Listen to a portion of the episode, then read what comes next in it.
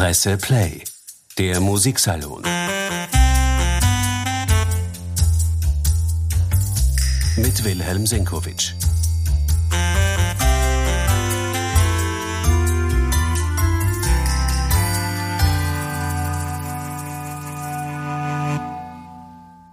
Herzlich willkommen, meine sehr geehrten Damen und Herren, beim heutigen Musiksalon, der wieder einmal Klassik für Taktlose heißt. Daher heute im Studio mit meiner lieben Kollegin Katrin Nussmeier. Herzlich willkommen.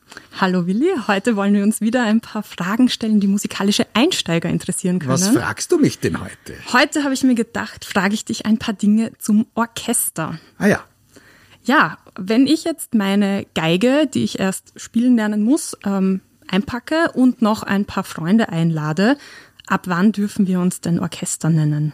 Naja, das ist ein bisschen fließend, aber wenn ihr so zehn bis zwölf Leute wärt, die unterschiedliche Instrumente spielen, dann seid ihr wahrscheinlich schon ein kleines Orchester. Es kommt auch ganz darauf an, was für eine Art von Literatur gespielt wird, aber im Prinzip, also diese kleinen Orchester, wie sie am Anfang der Konzertepoche bei den Grafen sowieso, äh, auf dem böhmischen Schloss sowieso gewesen sind, die haben nicht viel mehr als, sagen wir ja, 12, 14, 16 Musiker. Wenn einer äh, besonders reich war, hat er über 20 Musiker gehabt. Aber ich meine, das sind so die Größenordnungen, mit denen ein Symphoniker wie Josef Haydn in seiner Jugend auskommen musste. Tatsächlich, wenn wir heute ins Konzert gehen, sehen wir ja meistens eher größere Ansammlungen von Absolut. Musikern. Da haben wir ja oft zig Musiker. Gibt es da Abstufungen? Gibt es da verschiedene Begriffe für unterschiedliche Größen von Orchestern? Gibt's. Also es gibt also ein kleines Orchester wäre jedenfalls heute ein Kammerorchester. Ab einer gewissen Größe sprechen wir dann schon von einem richtigen Orchester. Es kommt auch darauf an, also zum Beispiel, wenn ein Orchester nur aus Streichern besteht, Geigen, Bratschen, Celli und Kontrabässen, das ist so die Grundbesetzung, wenn ein solches Streicherensemble da ist und es wie das heißt, chorisch besetzt ist. Das heißt also, wenn jede Stimme von mehreren Instrumenten gespielt wird. Also sagen wir, wir haben jetzt einen fünfstimmigen Satz aus zwei Geigen, Bratsche, Cello und Kontrabass. Und wenn dann aber 20 Leute spielen, weil halt jede Stimme vierfach besetzt ist, sagen wir, so wird es nicht sein, aber ungefähr das könnte es sein, dann sprechen wir schon von einem richtigen Streichorchester. Sonst wäre es ja ein Streichquintett, nicht? Äh, Und dann kommen in der Regel beim Orchester auch noch Blasinstrumente, unter Umständen Pauken und Schlagwerk dazu. Und je größer es wird, dann ist es schon ein großes Orchester. Das gibt es in der Literatur auch den Begriff, also eine Symphonie für großes Orchester. Das geht dann hin bis zu Riesenensembles, wie sie dann Anfang des 20. Jahrhunderts verlangt worden sind von Gustav Mahler oder Richard Strauss, äh, 120 Leute und mehr, nicht? Also das ist dann schon ein sehr großes Orchester. Das gibt es zwar nicht, das sehr große Orchester, aber es gibt es in der Realität. Das gigantische Orchester. Das gigantische Orchester. Sind das bis heute ungebrochene Rekorde oder gibt es da auch größenwahnsinnige Dirigenten, die sich da 500 Leute von Nein, nein, also das alles ist natürlich wie immer. äh, Die Rekorde äh, werden in Amerika verlangt und erzielt. Also Johann Strauss bei seinem großen Gastspiel in den Vereinigten Staaten musste natürlich ein Orchester von 1000 Mann dirigieren. Da gab es dann aber dann schon Subdirigenten, weil der Auftakt zum Donauwalzer, bis der durchkommt zu den letzten Leuten, die da einen Kilometer entfernt vom Dirigenten sitzen. Also äh, ich möchte das nicht gehört haben, aber das hat es schon gegeben. Wahnsinn. Welche Rolle ein Dirigent genau für ein Orchester hat, darüber sprechen wir ja auch gleich, aber hören wir uns doch einfach einmal ein schönes Orchesterstück an, wo man diese ganze Pracht erkennt.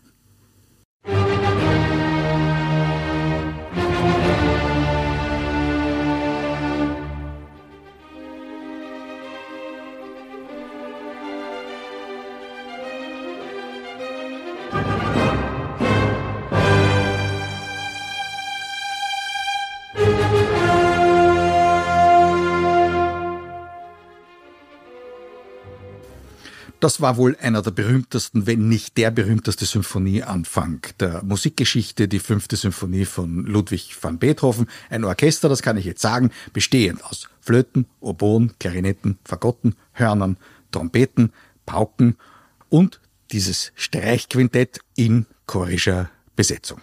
Das waren jetzt natürlich lauter Profis, die da gespielt haben. Die Berliner Philharmoniker und der Herbert von Karajan. Wenn ein solches äh, Orchester aus solch guten Musikern besteht, die ihr Handwerk beherrschen, brauchen die denn überhaupt einen Dirigenten? Also ich würde mal sagen, wenn Sie in dieser Stärke antreten, wie wir es jetzt gerade gehört haben, dann brauchen Sie einen Dirigenten schon, um möglichst gleichzeitig einzusetzen und gleichzeitig wieder aufzuhören. Es gibt Orchestergrößen, wo das nicht so notwendig ist. Äh, und es hat in der Geschichte auch immer wieder Versuche gegeben, Orchester ohne Dirigenten spielen zu lassen. Das hat man dann meist gleich wieder bleiben lassen. Tatsächlich, als das Orchesterspiel begonnen hat, dort waren keine Dirigenten nötig. Wann war das?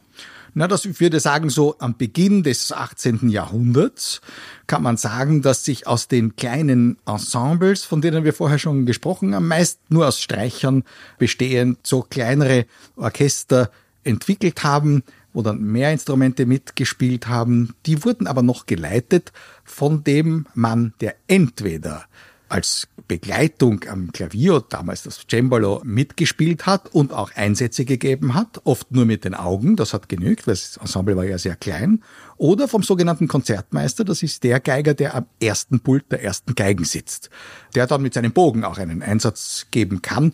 Spätfolge, legendär noch das Neujahrskonzert, wer noch das in Erinnerung hat, Willy Boskowski dirigiert seine Wiener Philharmoniker, das war der Konzertmeister und der ist dann aufgestanden und hat mit dem Bogen zumindest die ersten Takte dirigiert. Das ist noch ein, ein Relikt aus der Zeit, wo es eigentlich keinen Dirigenten gegeben hat.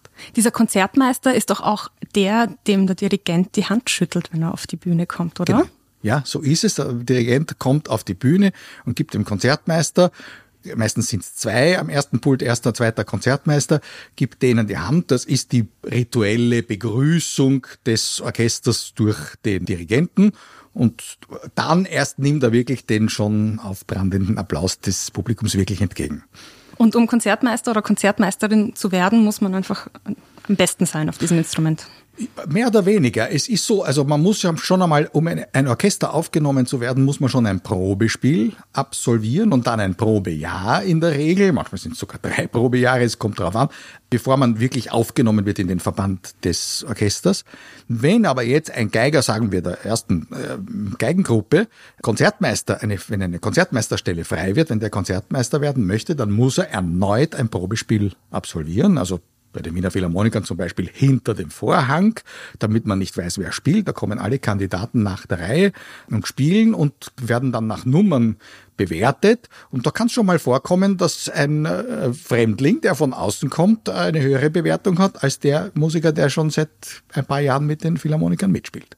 Und rückt er dann auf, auf auch auf der Stelle? Der, der das Probespiel gewinnt, der mit den meisten Punkten kann aber sein, dass es bei einem Probespiel nicht zu einer Entscheidung kommt, weil einfach die Leistungen alle ungenügend sind. Also der Konzertmeister muss schon ganz besondere Voraussetzungen erfüllen und er muss dann nach wie vor, auch wenn es einen Dirigenten gibt, eine gewisse Führungsqualität haben, also sozusagen auch nach hinten und an die Seite ausstrahlen und eventuell mit Augenkontakt mit den Holzbläsern und mit den Streicherkollegen, die er sehen kann, Solocelliste sind so ganz wichtige Positionen im Orchester, die mitführen helfen. Der Dirigent kann ja nicht alles gleichzeitig machen. Das heißt, da geht es vor allem um, um, Kommunikation und Timing, ja. vermute ich, weil die ja. Musiker wissen ja, wann ihre Einsätze sind. Die wissen ja, so, der nächste Takt, da bin ich dran. Da bin ich dran, wenn er richtig gezählt hat, ja. Okay. Oder wenn er das Stück sehr gut kennt. Ich kann mich sehr gut erinnern, als ein junger Geiger äh, Konzertmeister bei den Symphonikern wurde, ein altgedienter Kollege Konzertmeister, ein Kollege und die beiden haben sich miteinander unterhalten und bei einer bestimmten heiklen Stelle, über die sie geredet haben, hat der junge Kollege gesagt, ja, da orientiere ich mich an den Holzbläsern. Also musikalisch, wenn ich weiß, wenn der Flötist das und das spielt, dann komme komm ich dran. Und da kam die praktische Frage, wirklich aus dem praktischen Orchesterleben gegriffen des altgedienten Musikers, der gesagt hat, und was machst, wenn die nicht spielen? Ja, das ist eine gute Frage. Was machen eigentlich die Musiker, wenn der Dirigent einmal ein falsches Zeichen gibt? Ja, es, ist immer, ja, es ist immer gut zu zählen. Wenn ich weiß, ich habe jetzt so und so lange Pause, es kommt bei den Konzertmeistern selten vor, weil die Geigen meistens sehr viel zu spielen haben, aber zum Beispiel einer unter den Bläsern kommt unter Umständen 120 Takte nicht dran. Der muss dann bis 120 zählen. Der muss bis 120 zählen oder oft ist es viel verschachtelter. Der hat 17 Takte noch in der Einleitung, die er nicht spielt und der muss er bis 17 zählen und dann muss er beginnen, dann beginnt das Allegro, dann hat er da 35 Takte und dann kommt wieder ein neues. Also das, das kann, das kann sich zu mathematischen Übungen auswachsen, ja. Und wenn ein Dirigent, ist das schon einmal passiert, dass ein berühmter Dirigent vielleicht in einem Konzert zu einer falschen Zeit den Trompeten mhm. das Signal gegeben Sicher. hat. Ja. Was machen die dann? Würden die dann eher so spielen, wie sie sich sicher sind, dass es richtig ist, oder würden sie diesem Dirigenten einfach vertrauen und ihm folgen? Also ich habe alles davon schon erlebt, aber ich würde jetzt mal sagen, im Prinzip ein gutes Orchester setzt nicht ein, wenn es einen falschen Einsatz kriegt.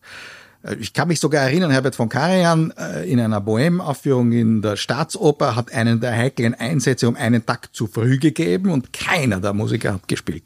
Und das war wirklich toll und Karajan hat sich dann so ans Herz gegriffen, so wie der, wie der Tag dann wirklich kam. Also das war ein schlechtes Orchester fällt rein. Da spielt die Hälfte und die andere Hälfte spielt nicht. Und dann kommt ein unglaublicher Salat heraus. Und Das glaube ich. dann muss ein Dirigent wissen, was zu tun ist. Am besten gar nichts. Denn das sind Dinge, die sich, wenn sie sich überhaupt einrichten, von selber einrichten, weil die Musiker natürlich gewöhnt sind, aufeinander zu hören. Wenn der Dirigent unerfahren ist und da jetzt anfängt herumzufuchteln, dann kennt sich überhaupt niemand mehr aus. Nicht? Das heißt, es klingt ein bisschen so wie bei den blinden Hunden. Die müssen auch einen Befehl verweigern, wenn er den, also, den wenn der einen Abgrund stürzt, Genau. ja, wenn der einen Abgrund stürzen würde, dann geht der Hund nicht weiter. ist ganz klar. Ja, genau. Gut, also ein gutes Orchester weiß, was zu tun ist. Ähm, wir haben schon angefangen, ein bisschen die einzelnen Instrumentengruppen anzusprechen. Was gehört denn zum Orchester dazu und wie ist das verteilt? Wie gesagt, es ist meistens äh, ist ein Orchester gruppiert um einen relativ großen Streichkörper, der in der Regel in der Klassik äh, fünfstimmig ist. Zwei Geigengruppen, eine Bratschengruppe, eine Cellogruppe und die Kontrabässe, wobei Celli und Kontrabässe oft den Bass miteinander spielen, also oft ist es nur vierstimmig, wie auch immer. Das ist eine relativ große Gruppe, die das chorisch, wie gesagt, aufführt. Dann kommen dazu also ein richtiges klassisches Orchester, wie bei Beethoven meist ist, hat zwei Flöten, zwei Oboen, zwei Klarinetten, zwei Fagotte, zwei bis vier Hörner, zwei Trompeten, Pauken und dann kommen manchmal noch die Posaunen dazu. Das ist es. Das ist das klassische Orchester und das gilt herauf eigentlich bis zu Brahms, bis zu Bruckner noch, da kommen das eine oder andere Instrument dazu, so kann eine Basstuber dazukommen oder auch mal ein bisschen Schlagwerk, eine Harfe kann dazukommen. Aber das ist in der Regel das große Orchester. Wenn wir ein bisschen zurückgehen, haben wir eine Zeit, wo, wie gesagt, es noch keinen Dirigenten gab, wo zum Beispiel ein Mozart seine Salzburger Truppe vom ersten Geigenpult aus geleitet hat und auch das Violinsolo in einem seiner Violinkonzerte gespielt hat.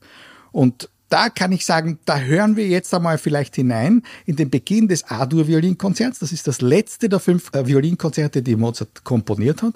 Und da macht er sich sogar schon ein bisschen lustig über die Erwartungen des Publikums. Denn zu diesem Zeitpunkt hat sich aus dem barocken Concerto schon eigentlich die klassische Konzertform gebildet. Drei Sätze, ein schneller, ein langsamer, ein schneller. Und im ersten Satz war es immer so, dass das Orchester zunächst einmal allein das Thema vorgestellt hat und dann der Solist dazu kam und das Thema wiederholt wurde mit ein paar Auszierungen des Solisten. So, was macht Mozart? Das werden wir gleich hören. Das Orchester beginnt sehr forsch mit einem, mit, mit einem Allegro-Thema.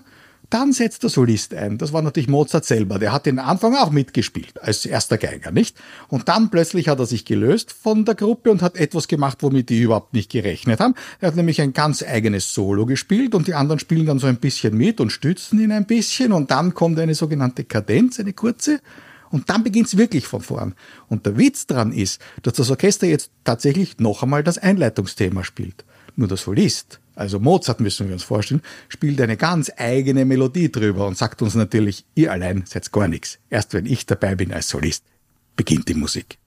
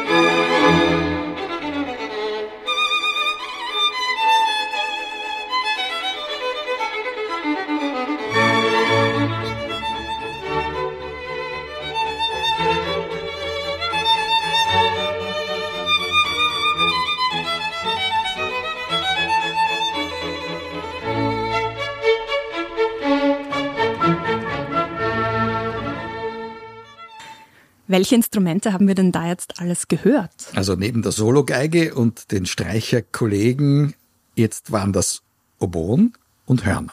Das ist eigentlich das klassische Grundorchester, das symphonische Orchester. Also zwei Oboen, zwei Hörner, also Holzbläser und Blechbläser und der Streicherkorpus, je nachdem, wie reich der Graf war, der sich das leisten konnte, mehr oder weniger reichhaltig besetzt. Das sind also die, die in der zweiten Ebene hinter den Streichern sitzen. Die Oboen und die Hörner, genau. Mhm. Okay. Wie ist denn das mit der Sitzordnung? Hat sich die irgendwann verändert oder ist die ja. standardisiert seit Jahrhunderten? Also ich glaube, zu diesen Zeiten war gar keine Frage, dass es, wenn es Musik, die so war wie das, was wir jetzt gerade gehört haben, ist, saßen die ersten Geigen links, die zweiten Geigen rechts vom Dirigenten, wenn es den schon gegeben hat. Dahinter Bratschen, Celli, ganz hinten meistens die Bässe. Kann man jetzt noch sehen in der Aufstellung der Wiener Philharmoniker in der Staatsoper. Ah, tatsächlich. Das Staatsopernorchester, die haben genau diese Aufstellung. Erste Geigen links, zweite Geigen rechts, dann die Holzbläser links und die Blechbläser rechts. Auch nicht alle, weil die Hörner sitzen hinter den Holzbläsern. Also das ist so die klassische Orchesteraufstellung. Die wurde dann mit der Zeit, vor allem in Amerika, von Dirigenten wie Leopold Stokowski zum Beispiel, experimentell verändert. Der hat mal so, mal so, der hat mal alle Streicher links, alle Bläser rechts sitzen lassen oder das durchmischt, um neue Klänge auszuprobieren.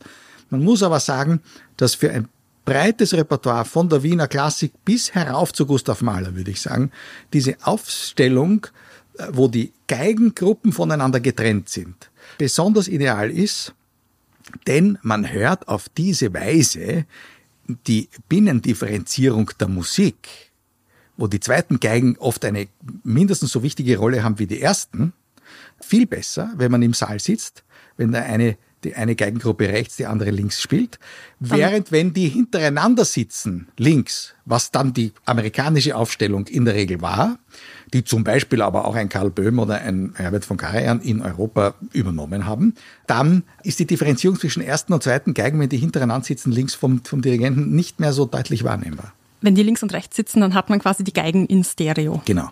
Genau. Und so äh, in der amerikanischen Aufstellung, und das ist natürlich ein wichtiges Stichwort, was du gibst, das hat sehr viel mit den Schallplatten und mit der Stereophonie zu tun, hat man dieses hoch links und tief aus dem rechten Lautsprecher. Ach, und deshalb sitzen die Celli jetzt auf der rechten genau, Seite. Genau, wurden die Celli umgesetzt. Genau das ist es. Ja. Und das hat sich dann durchgesetzt? Ist das jetzt äh, der weitgehende Standard? Sich, äh, das hat sich eine Zeit lang beinahe komplett durchgesetzt, aber mittlerweile gibt es wieder viele Dirigenten, die die alte Aufstellung aus den genannten Gründen eigentlich bevorzugen. Und wer vorne sitzt und wer hinten sitzt, hat das auch irgendwelche akustischen Vorteile? Ja, das sind Erfahrungswerte. Das sind Erfahrungswerte. Also auf dem Konzert, was wir jetzt gesagt haben, ist natürlich das, was auf dem Konzertpodium stattfindet. Wie gesagt, in der Oper ist die alte bewährte Aufstellung in der Regel da. Am Konzertpodium kommt es ja auch auf die Stücke an, die gespielt werden. Und da kann es unter Umständen auch einmal gut sein, dass man die Aufstellung ein bisschen modifiziert. Im Wesentlichen hat sich bewährt, die Streicher in der genannten Aufstellung vorne, die Kontrabässe, so ist es bei den Wiener Philharmonikern, als Rückwand quasi ganz hinten und dazwischen, also zwischen Kontrabässen und den übrigen Streichern, sitzen die Bläser. Erste Reihe hinter den Celli sitzen die Flöten und Oboen, dahinter Klarinette, Fagott und dann links und rechts davon Hörner beziehungsweise Trompeten, Posaunen und die Pauken. Und wer vor den Blechbläsern sitzt, dem haut's die Ohren raus, oder? Genau, ich kann mich sehr, sehr gut erinnern, wie der Solo-Klarinettist der Symphoniker einmal bei einer, bei einer Tournee, wo ich mitfahren durfte, nach einer Aufführung der fünften Symphonie von Anton Bruckner, wo die mit einem gigantischen Blechbläserchoral schließt. Der Solo-Klarinettist äh, zum ersten Posaunisten gesagt hat auf richtig wienerisch, ist euch jetzt leichter? also die leiden natürlich sehr, sehr drum. Und man sieht auch hin und wieder, vor allem Musiker, die direkt, eventuell zweite Geigen, die direkt vor den äh, Paukisten zu sitzen kommen, die haben dann oft so ein bisschen so dämpfende Stöpsel in den Ohren. Ach so, und damit können sie sich selbst noch hören, aber aber äh, nicht es, das, sie sind nicht so Brummen ausgesetzt genau, dem, dem Fortissimo-Terror, der da oft natürlich kommt vom Schlagwerk. Je später die Musik entstanden ist, umso intensiver wird der Einsatz des Schlagwerks, wird der Einsatz der Blechbläser, die es ja wie gesagt in der Klassik noch gar nicht so gegeben hat. bleiben wir doch gleich bei den Blasinstrumenten. Welche Rolle spielt denn in so einem großen Orchester die Flöte? Wie viele Flöten gibt es da üblicherweise? Also es ist so, die Flöte kam beim späten Mozart, beim späten Haydn bereits als Orchesterinstrument dazu. Wie gesagt, Grundbesetzung bei den Bläsern waren Oboen und Hörner. Dann kam dazu die Flöte. Fagott war auch sehr früh schon dabei als Bassinstrument, sogar noch vor der Flöte.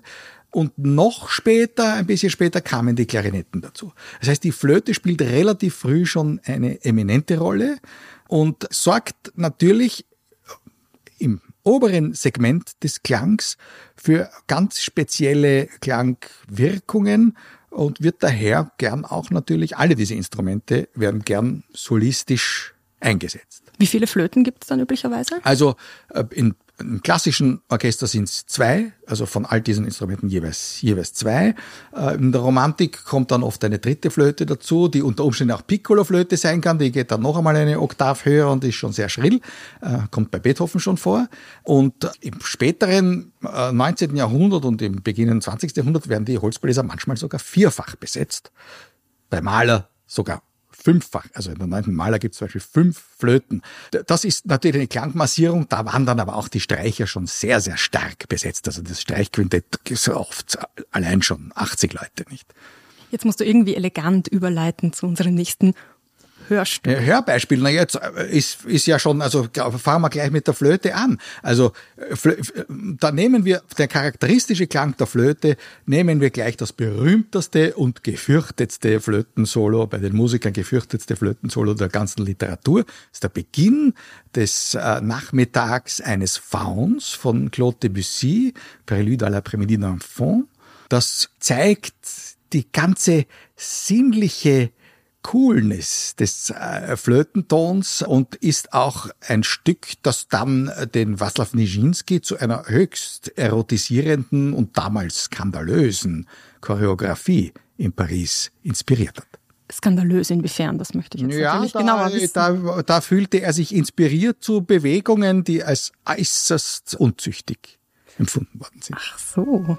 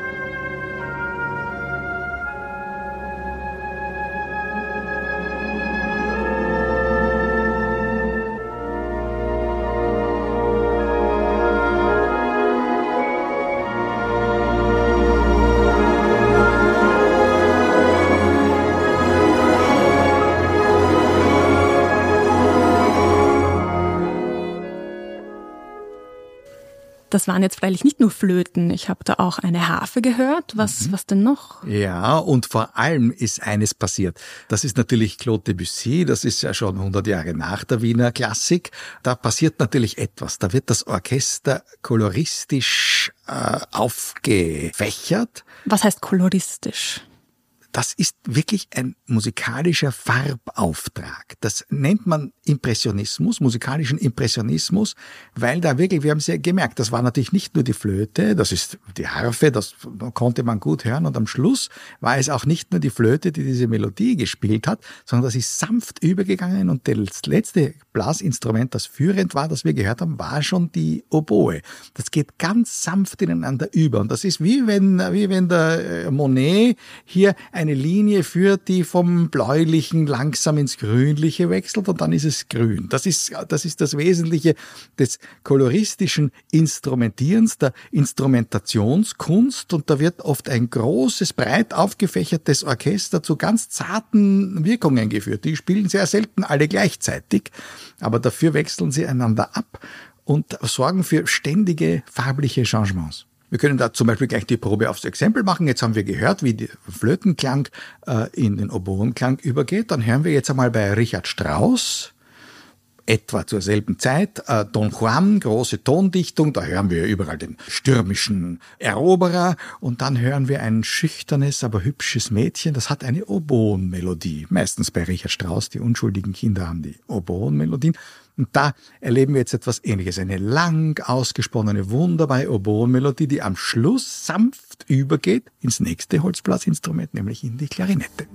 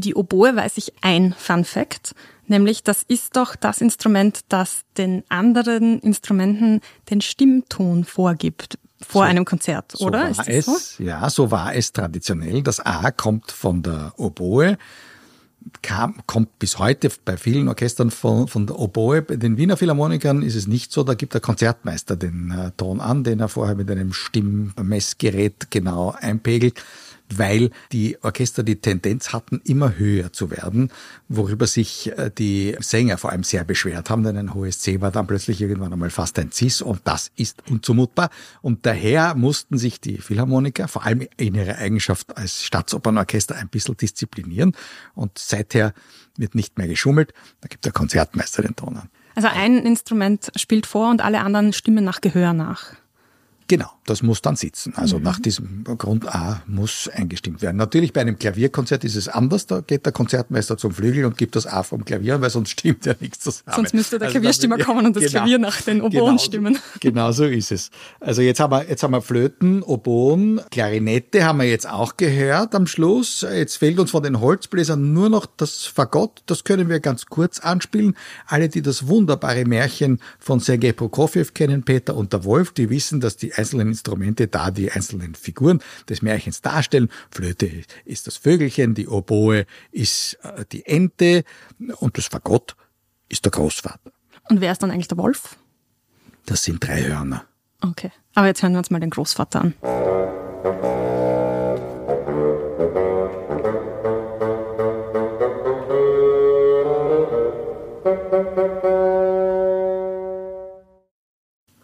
Ein ganz charakteristischer Klang dieses äh, Fagott. Zum Leidwesen der Fagottisten werden sie immer wieder benutzt für lustige Effekte. Äh, sogar Josef Haydn, der das Fagott auch ganz ernsthaft eingesetzt hat, äh, in einer der Symphonien, in der Symphonie Nummer 93, da gibt's eine Stelle, die die Orchestermusiker dazu verleitet hat, diese Symphonie kurz den Furz zu taufen.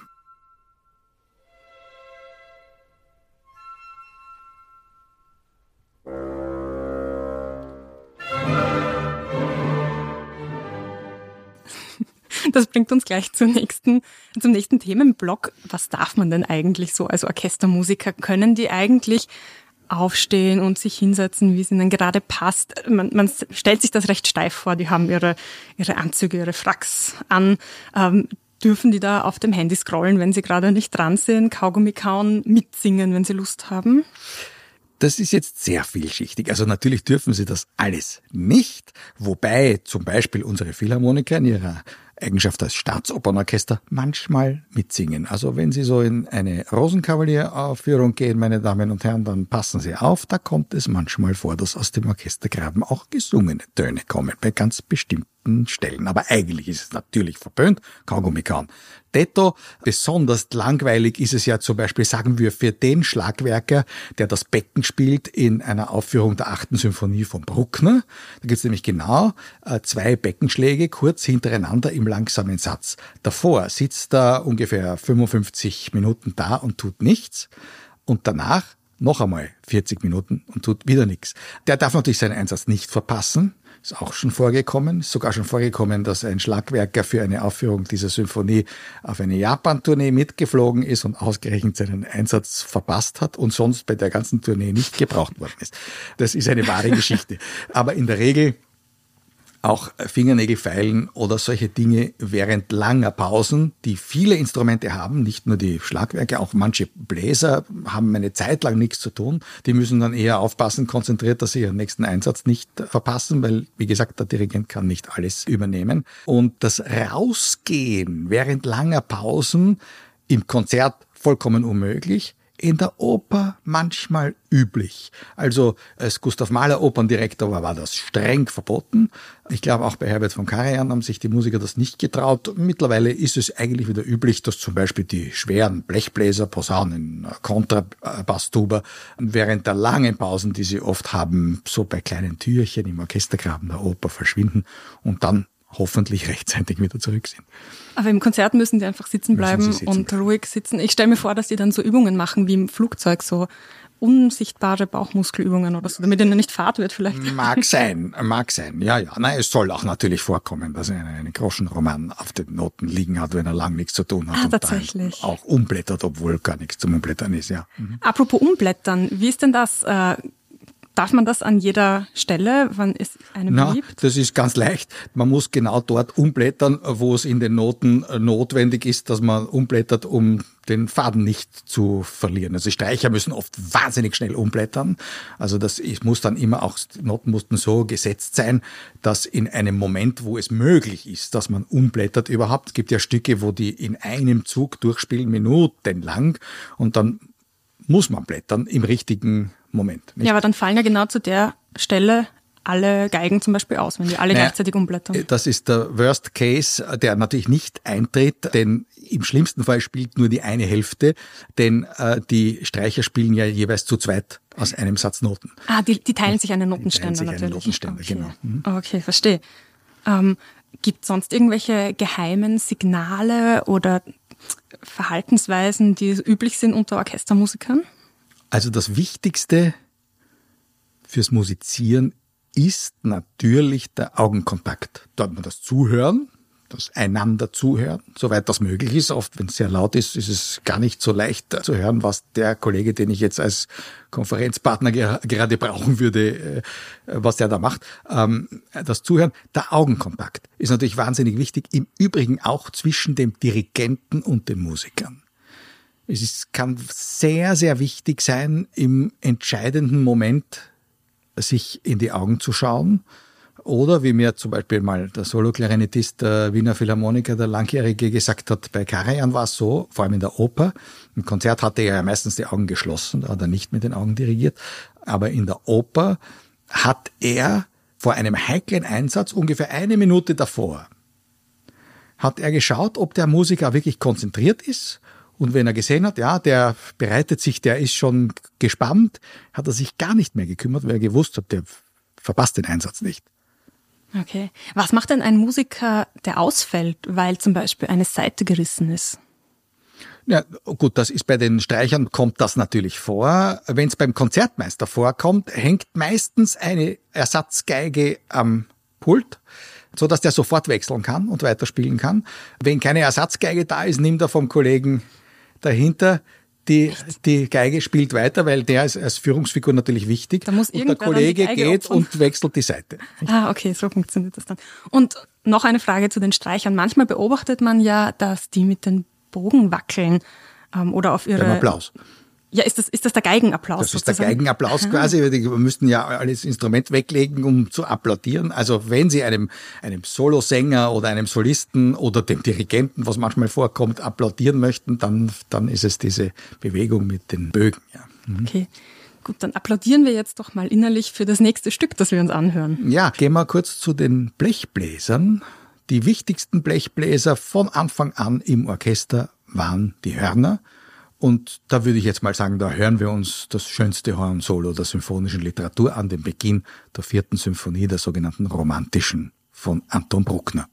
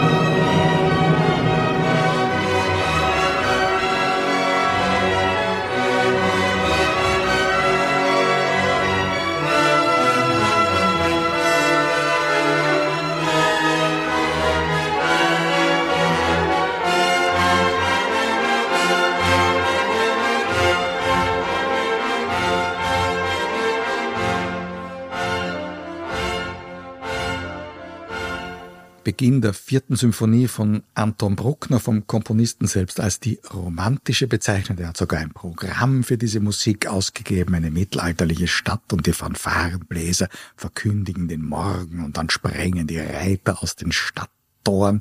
Und was wir erleben, ist einer der schönsten Symphoniebeginne überhaupt und die langsame Entfaltung dessen, worum es uns heute eigentlich geht in dieser Klassik für Taktlose, nämlich die langsame Entfaltung des großen Orchesterklangs. Und jetzt haben wir am Schluss, vom, ausgehend vom Hornsolo über einen sanften Streicher Tremolo, haben wir wirklich alle Instrumente gehört, die in diesem Orchester mitspielen. Alle Holzbläser, alle Blechbläser, inklusive Posaunen und Trompeten und Kontrabasstuba und Pauke. Das ist ein Orchester. Das ganze Orchester. Sind solche Symphonien oder andere klassischen Stücke denn eigentlich immer so komponiert, dass sie genau mit der üblichen Orchesterbesetzung machbar sind? Also ist das standardisiert quasi? Oder gibt es auch Stücke, wo ein Schlagwerker eigentlich sechs Hände haben müsste, um die Noten überhaupt spielen zu können, wie sich der Komponist das vorgestellt hat? Naja, das gibt's auch, aber, aber im Wesentlichen ist es so, dass, wie wir gesagt haben, das Orchester ist mit der Zeit sukzessive immer größer geworden. Die Standardbesetzung der Klassik haben wir schon erwähnt. Hier haben wir das angereichert, noch mehr Instrumente und gegen Ende des 19. Jahrhunderts ist es dann noch mehr geworden, mehr Schlagwerk, Hafen dazu, Glockenspiel, ich weiß nicht, was es da noch alles gibt. Also die Orchester sind immer größer geworden, tendenziell, haben sich farblich immer mehr aufgefächert und natürlich hat ein Komponist versucht, alles aus den Instrumenten herauszuholen, was ihm äh, möglich war an farblichen Möglichkeiten, wenn er es für seine klanglichen Vorstellungen äh, gebraucht hat. Das ist dann oft sehr schwer. Oft sind so Dinge wie der Anfang der vierten Bruckner für den Hornisten, der im Prinzip ganz einfach ist, natürlich besonders schwer, weil das ein Solo ist, wo er wirklich nackt dasteht.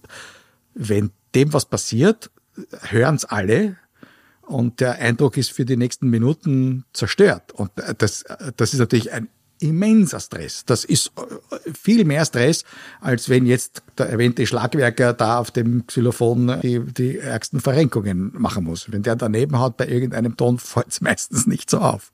Mhm, okay, aber ist es dann so, dass, dass man mit demselben Orchester und derselben Orchesterbesetzung alles von Mozart spielen kann, weil der sich sozusagen immer an die gleichen Standards gehalten hat? Ja, das gilt also für Haydn und Mozart und Beethoven. Wie gesagt, äh, mit der Zeit ist die Besetzung größer geworden. Also zu Oboen und Hörnern und Streichern sind dann noch die Flöten. Fagotte, wie gesagt, waren auch immer dabei. Flöten und Klarinetten dazugekommen. Bei den Blechbläsern oft noch Pauken und Trompeten, kommen wir vielleicht gleich noch drauf. Und dann auch noch die Posaunen. Also es hat sich sukzessive angereiht. Und dieses Orchester, das dann das Beethoven-Orchester ist, das blieb in der Regel bis herauf zu Bruckner und Mahler, der dann noch mehr Instrumente solistisch dann dazugenommen hat, bestimmend. Wie du am Anfang schon gefragt hast, meistens waren es zwei von diesen Bläsern, Hörner waren zu viert, Trompeten oft zu dritt und auch das wurde sukzessive mehr. Also die Orchester wurden immer größer. Mhm. Aber innerhalb einer Instrumentengruppe gibt es nochmal Aufteilungen in verschiedene Stimmen? Ja, das gibt es dann auch. Die Bereicherung wurde dann immer größer und da wurden zum Beispiel zu den normalen Klarinetten, die in der Regel in B sind äh, oder in B oder in A, aber kamen noch kleine Klarinetten dazu, die etwas schriller sind, so ein bisschen ähnlich wie die Piccolo-Flöte, die ist, ein, ist eine Oktav höher, da gibt es höhere Klarinetten, eine S-Klarinette. Dann gibt's die Bassklarinette dazu. Mhm. Wenn, äh, bei den Fagotten gibt's noch das Kontrafagott, das schon Haydn verwendet. Also der, der klangliche Ambitus wurde immer, immer größer. Okay. Und die Trompeten spielen dann auch teilweise unterschiedliche Dinge. Kann sein, dass zwei Trompeten eine Stimme spielen, zwei Trompeten eine andere? Ja, das gibt's. Es gibt auch, wenn wir vier Trompeten haben, äh, vierstimmige Trompetensets. Da spielt jeder was anderes. Ja, ja, okay. die spielen alle was anderes. Da darf keiner ausfallen. Ausfallen darf keiner, das ist gar keine Frage. Also der muss in jedem Fall äh, ersetzt werden, denn alle diese Stimmen mit Ausnahme der, wie gesagt, chorisch besetzten Streicher, sind Solostimmen und die, da würde in manchen Momenten wirklich etwas fehlen, wenn da einer nicht spielt. Ach, das ist der Unterschied zu den Streichern. Bei den Streichern, erste Geige, die spielen alle das Gleiche. Alle zweite das Geige, die spielen alle das Gleiche. Klarinetten, jeder was anderes. Jeder, so ist es. Genauso. Mhm. Ja, genau okay. so. Gut, Pauken und Trompeten hast du schon angekündigt. Pauken und Trompeten, die sind nämlich eigentlich musikgeschichtlich gesehen als allererste da. Der Spruch Pauken und Trompeten kommt nicht von ungefähr, denn das ist schon in der Kirchenmusik so, dass an Festtagen kamen die Pauken und die Trompeten dazu. Die gehörten nicht zum normalen Orchester, das es ja eigentlich gar nicht gab, denn das Orchester, das symphonische Orchester, das im Konzert auftritt, das gibt's natürlich so eigentlich erst seit der Eröffnung der großen Konzertsäle in Europa, also Mitte des 19. Jahrhunderts. Alles, was sonst an Orchester gebraucht wurde, bei Unterhaltungsmusik jeglicher Art, wurde in der Regel aus der Oper geholt. Nicht? Oder von der Kirchenmusik, je nachdem. Okay. Ähm, dort war auch Platz für. Dort war Platz Musik. und dort gab es jedenfalls Pauken und Trompeten für die Festtage. Okay, welche Rolle haben Pauken und Trompeten in diesem Klanggefüge? Kommen immer dran, wenn es festlich wird.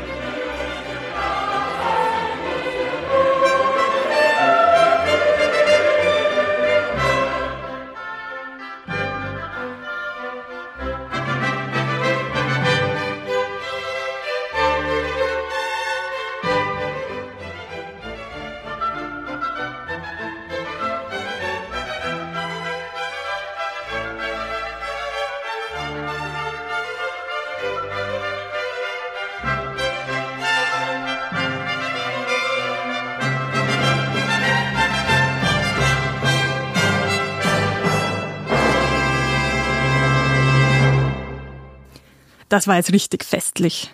Das ist auch die Rolle eben mit Pauken und Trompeten, sagen wir, und da meinen wir genau das, und das kommt genau von dieser selbstverständlichen Übung, dass an Festtagen wurde gesungen, hier das Lobe den Herrn, also alle, die sich noch an festliche Gottesdienste erinnern können, die kennen dieses Lied natürlich, das war vor der Zeit, wo herumgeklampft worden ist in den Kirchenräumen, hat man noch diese festliche Musik gemacht. Und da waren Pauken und Trompeten dabei, nicht? Und daher sind Pauken und Trompeten konnotiert mit Festlichkeit, auch im Konzertsaal. Ja, haben Pauken eigentlich außerhalb des Orchesterkontexts eine Existenz?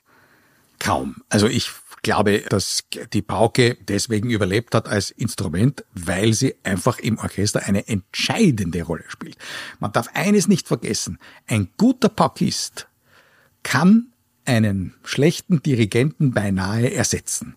Denn wenn der seine Einsätze richtig gibt, äh, reißt er das ganze Orchester äh, im entsprechenden Moment mit. Und da geht es ja oft um Zehntelsekunden. Aber das kann das Becken doch sicher auch, oder? Ja, aber der spielt ja nicht so viel. Der spielt nicht so oft. Der kommt nicht so oft dran. Andere Instrumente, die sehr selten drankommen im Orchesterkontext, sind, da fallen mir viele ein, das Saxophon, ähm, die ja. E-Gitarre. Wie ist das denn mit vergleichsweise exotischen Instrumenten finden die dann doch manchmal in ein Orchesterstück hinein? Doch, doch. Also Komponisten im 20. Jahrhundert verwenden auch Saxophone, verwenden zum Teil sogar auch die E-Gitarre. Da ist natürlich dann der Connex zwischen der sogenannten E-Musik und dem Jazz zum Beispiel oft sehr, sehr eng. Also zum Beispiel Stravinsky hat Saxophone, Gitarre verwendet, als er für Woody Herman äh, ein Concerto geschrieben hat, das sogenannte Ebony Concerto. Und das ist jetzt eine Art von mm, Anverwandlung des Jazz durch einen der führenden Meister der Moderne. Und der arbeitet dann eigentlich mit einem Jazzensemble. Ja, super, hören wir uns das an.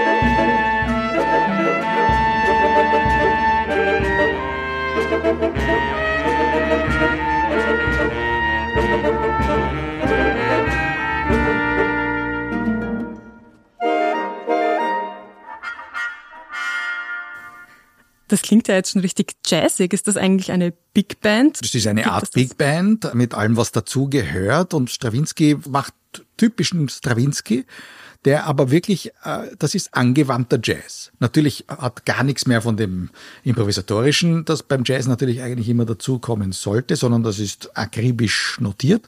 Und das ist echter Stravinsky. Aber eben, er konnte das ja auch virtuos mit Barockmusik. Er hat Barockmusik genommen und arrangiert und das ist genau diese Barockmusik, aber man hört ihn jeden Takt, das ist Strawinski. Und warum wir das jetzt gespielt haben, ist eigentlich, da hört man, wie ein Komponist des 20. Jahrhunderts sich äh, die Möglichkeiten und die Methoden der anderen Seite, also in diesem Fall des Jazz, anhört und etwas damit macht. Und Strawinski und viele seiner Kollegen, auch Hindemith und andere, haben ja diese Jazz-Anklänge und auch, da hat man ja gehört, so die Trompeten mit Dämpfer und so, diese Möglichkeiten sind natürlich ins große Symphonieorchester auch übernommen worden und haben die klangliche Auffaltung immer, immer weiter vorangetrieben. Das heißt, sind dann auch immer mehr Musiker da drin gesessen. Mhm. Wie ist denn das, wenn da jetzt mehr Musiker drin sitzen? Wird das ganze Orchester damit auch lauter? Es kann sehr viel lauter werden. Also es gibt Stücke, wo es schon die, äh, eine Phonzahl erreicht, also bei der Düsenmaschine startet. Das Wesentliche ist aber eigentlich nicht diese Klangmassierung, dass immer mehr Fortissimo erreicht werden kann. Das auch. Aber im Wesentlichen erkennt man einen guten Komponisten, einen guten Instrumentator, einen, der diese Farbspiele beherrscht, daran, dass er natürlich auch im Leisen immer farbiger, immer vielseitiger, vielschichtiger wird.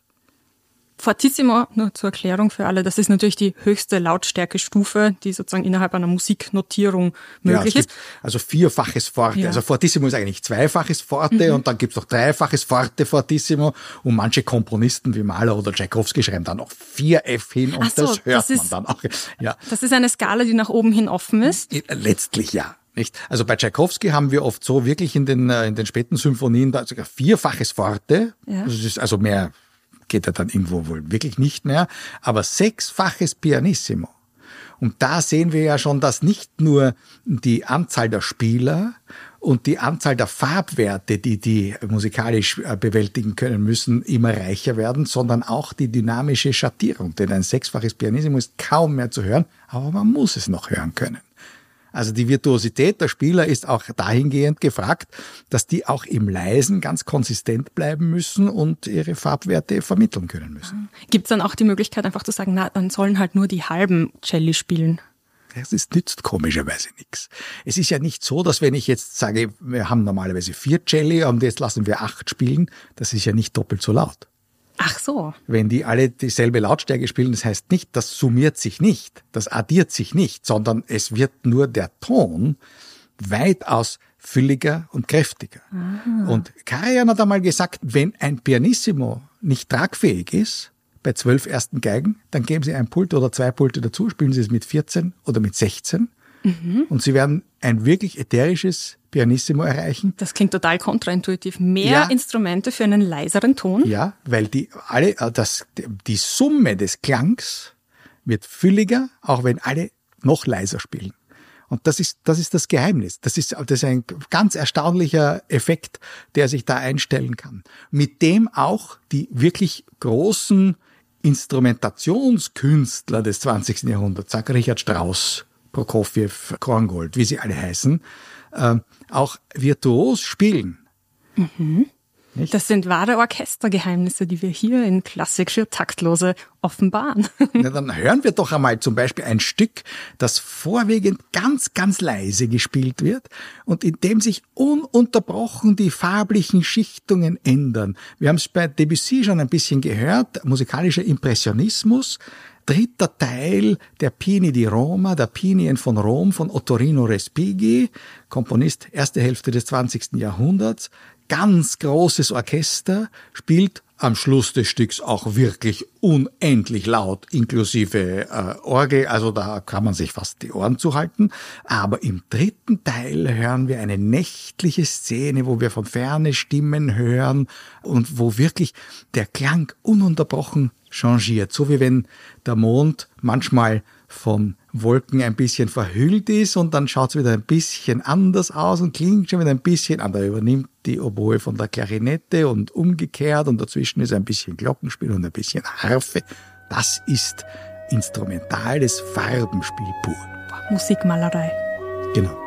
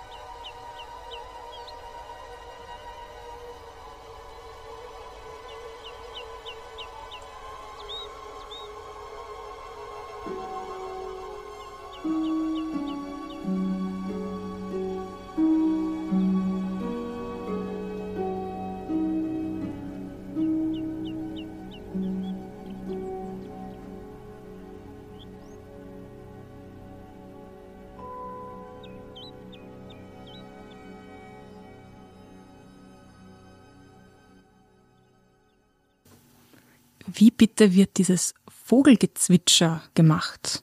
Also heutzutage kommt das natürlich vom Tonband oder von der Festplatte mittlerweile, wird zugespielt. Äh, zu Respigis Zeiten es steht in der Partitur sogar genau die Schallplattennummer, die da auf einem Grammophon abgespielt werden sollte im Konzertsaal. Also er wollte dieses Vogelgezwitscher am Schluss dieser äh, für mich absolut unvergleichlichen nächtlichen Naturschilderung, er wollte genau dieses Vogelgezwitscher haben. Da ist also vorher wer in den Wald gegangen und hat ein bisschen was aufgenommen. Ja, ja, das gab's ja, die Vogelstimmen auf Schallplatte waren ja relativ früh. Das war so wie Caruso singt äh, Verdi und äh, die Nachtigall zwitschert wo auch immer. Tatsächlich. Ich habe noch eine Frage zu, zu dem Klang, den wir da jetzt gehört haben vor allem, ich glaube, das waren jetzt die Streicher, wo ich das meine, vielleicht herausgehört zu haben, das, das hatte alles so eine flirrende, mhm. ähm, umschwärmende ja, Klangqualität. Ja. Ähm, mhm. War das wirklich war das wirklich so, dass alle Geigen dasselbe gespielt haben? Nein, eben nicht. Das hast du ganz richtig gehört. Es ist also tatsächlich so, dass natürlich diese großen, weit gespannten Melodiebögen, da spielen sie alle 16. Aber dann gibt es eben Stellen, wo äh, koloristisch sich solistische Geigen einfach da ins Spiel einmischen, so wie die Vogelstimmen. Nicht? Ah, Moment, jetzt hast du was gesagt, solistische Geigen. Was heißt das? Das heißt, dass sich aus dem Gesamtverband der ersten Geigen und auch der zweiten und auch der Celli einzelne Streicher herauslösen können, die dann Solostimmen haben, wie die Flöte oder die Klarinette. Und äh, das sind dann meistens mehrere, die solistisch sich über den Gesamtstreicherkörper dann noch drüberlegen sozusagen und den Klang noch weiter auffächern. Okay, das ist also eine Möglichkeit, das zu umgehen, dass ansonsten alle das, alle das Gleiche spielen. Genau. Und das sind dann die Solo-Violinistinnen oder Solo-Violinisten? Sind das immer dieselben? Sind das dann die ja. Stars des Orchesters, die diese Stellen bekommen? Also es ist so, wir haben schon gesagt, es gibt den Konzertmeister, es gibt mehrere Konzertmeister, äh, die an den, am ersten Pult oder an den ersten beiden Pulten der ersten Geigen spielen. Dann gibt es den Solo-Cellisten, es gibt den Vorgeiger der zweiten Geigen. Das ist quasi der Konzertmeister der zweiten Geigen. Und dann gibt es natürlich einen Solopratschisten.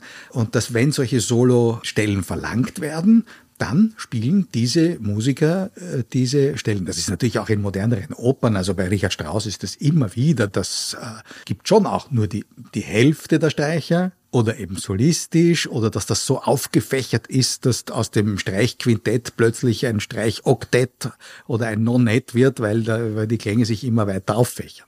Okay. Welches Orchester haben wir da jetzt eigentlich gehört in der Aufnahme soeben? Das waren die Berliner Philharmoniker und der Herbert von Karajan. Und sind die Berliner Philharmoniker ein gutes Orchester? Das ist eines der besten Orchester der Welt, streiten sich eigentlich um den Rang 1 in der Regel in der Ansicht äh, der Musikwelt mit dem Konzertgebauorchester in Amsterdam und den Wiener Philharmonikern. Okay, woran erkennt man denn ein gutes Orchester?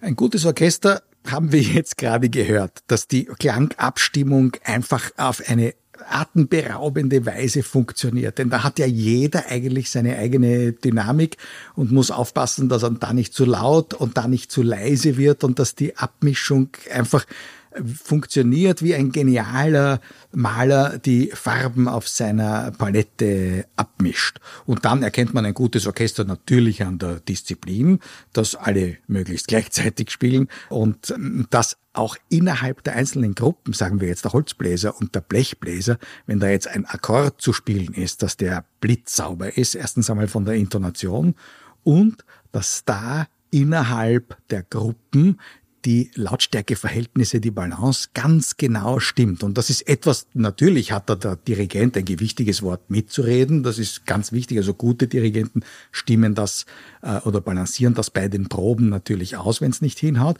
Aber da gehört eben, und daran erkennt man ein sehr, sehr gutes Orchester, da gehört eben eine gewisse Selbstreinigungskraft dazu, dass diese Gruppen und das ganze Orchester es gar nicht zulassen, dass da einer ausschert oder dass da irgendwas nicht ganz sauber. Also gerade das, was wir jetzt gehört haben, da bei Respighi, da gibt's gerade für die Geigen in den obersten Lagen äh, ganz, ganz heikle Passagen und da kann es schon mal vorkommen, dass der Konzertmeister seine Gruppe nach einer Probe noch äh, hier behält und diese gefährlichen Passagen noch einmal ohne, ohne die Mitwirkung der anderen Instrumente, die da nicht beteiligt sind, noch einmal wirklich übt. Das heißt, Selbstreinigungsfunktion heißt einfach, es wird geschimpft. Es wird geschimpft, ja, und es wird dann, man lässt es nicht. Ich meine, wir haben ja schon angesprochen, die Konkurrenzsituation zwischen den Orchestern. Und wenn wir jetzt haben die Salzburger Festspiele, wo die Wiener Philharmoniker das Hausorchester sind, seit Jahr und Tag kommen die Berliner Philharmoniker Ende August und spielen da zwei Konzerte. Das war eben zu Karajans Zeiten, der der Salzburger Festspielchef war, war das so, dass er sein Berliner Orchester wo er Chefdirigent war, nach Salzburg geholt hat. Und da sitzen natürlich dann schon auch immer die Spione der Wiener Philharmoniker drin und hören sich das ganz genau an. Und die Berliner Kollegen gehen natürlich auch in die Aufführungen der Wiener Kollegen und hören, was sich da im Orchester so tut. Herbert von Karajan, den du erwähnt hast, der, äh, den kann man auch zitieren. Orchester haben keinen eigenen Klang, den macht der Dirigent, soll der mal gesagt haben. Ja, das ist typisch Karajan. Das ist auch nicht falsch.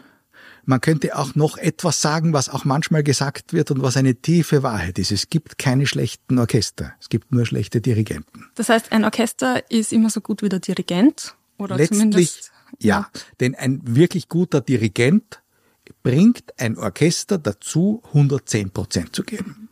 Und das ist auch bei einem nicht ganz so tollen Orchester ganz schön viel. Denn wir ähm, dürfen nicht vergessen, dass mit schwachen Dirigenten geben auch die Wiener Philharmoniker oder die Berliner Philharmoniker nur also wenn ich jetzt ganz böse bin, sage ich mal so 25 Prozent von so dem, was wenig. sie eigentlich könnten. Ja. Gut, aber die holen sich ja immer Gastdirigenten, oder? Die mhm. holen sich Leute, die dann mal kurz mit ihnen spielen und das sind ja nicht die, die sie über Jahre begleiten. Naja, also bei den Wiener Philharmonikern ist es so, dass die ja hauptberuflich das Orchester der Wiener Staatsoper sind und dass die als symphonisches Orchester, wie wohl weltberühmt, keinen Chefdirigenten haben, sondern die holen sich, wie gesagt, für die Konzerte, die sie machen, nicht so viele äh, Konzertprogramme wie etwa die Berliner Philharmoniker oder das Konzertgebauorchester, die ja nur im Konzert spielen, holen sich immer wieder Dirigenten, von denen sie wissen, dass sie von denen gefordert werden. Und da kommen dann, wenn ein junger, interessanter Dirigent kommt und schon einmal eine Einladung zu einem philharmonischen Abonnementkonzert der Wiener Philharmoniker kriegt, dann ist das schon ein Adelsprädikat. Also die fangen schon auf einem sehr hohen mhm. Niveau da an, sich die Dirigenten zu holen. Das ist keine Frage. Das heißt, die anderen, die Berliner zum Beispiel, die haben einen Chefdirigenten, der mhm. für sie verantwortlich ist. Genau. Der da, der Genau. Und es ist so, ich meine, es war so, Karajan haben wir jetzt schon öfter erwähnt. Karajan war eine Zeit lang, acht Jahre lang, Direktor der Wiener Staatsoper, parallel dazu Chefdirigent der Berliner Philharmoniker. Damit war er in Wahrheit auch der Chefdirigent der Wiener. Denn der, der in der Oper den Ton angibt, der Generalmusikdirektor, ist natürlich der Chef dieses Orchesters, weil er bei den Aufführungen, die er in der Staatsoper dirigiert, dieses Orchester bei den Proben natürlich immer so formt, wie er es haben will. Okay, ich wollte nämlich schon fragen, wie das denn ist so in der täglichen Arbeit. Irgendwer muss da ja da sein. Genau. Das heißt, inoffiziell ist der Generalmusikdirektor der Oper zuständig. Quasi der Chefdirigent der Philharmoniker. Okay, wer ist das derzeit in Wien? Derzeit ist es Philipp Jordan. Und du hast schon kurz gesagt, vielleicht erklär uns nochmal genauer diese Organisationsform der Wiener Philharmoniker. Die sind im Hauptberuf Orchester der Wiener Staatsoper und haben quasi einen Privatverein gegründet, der heißt Wiener Philharmoniker und unter diesem Namen spielen sie international Konzerte und geben mittlerweile relativ viele Konzerte auch in Wien über lange, lange Jahre und Jahrzehnte war das eine Exklusivveranstaltung. Es gab in Wahrheit nur die zehn philharmonischen Abonnementkonzerte am Sonntagvormittag, die dann am Samstagnachmittag voraufgeführt wurden. Also sie wurden jeweils zweimal gespielt. Und wer da ein Abonnement ergattert hat, der hatte es in der Wiener Rangordnung geschafft, gesellschaftlich. Und für alle anderen blieb nur das Sommernachtskonzert in Schönbrunn?